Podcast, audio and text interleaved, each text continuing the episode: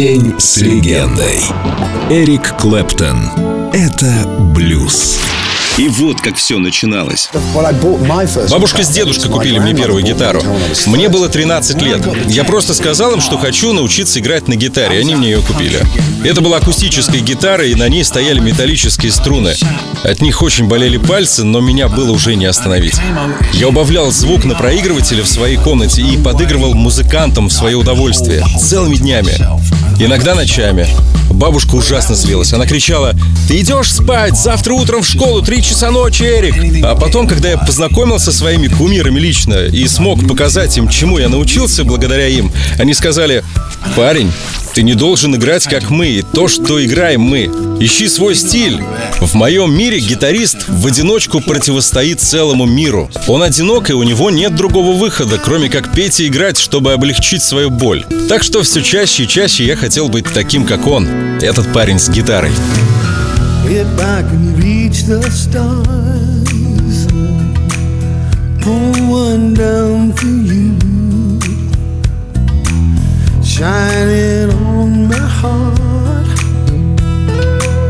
so you could see the truth. And this love I have inside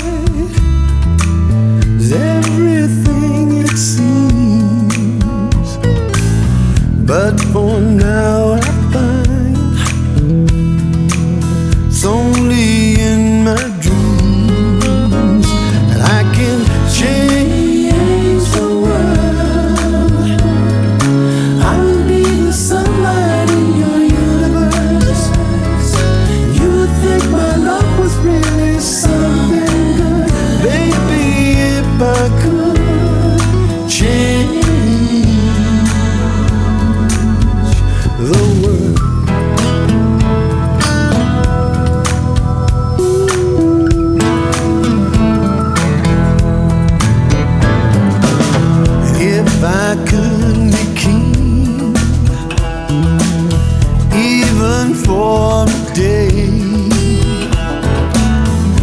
take you as my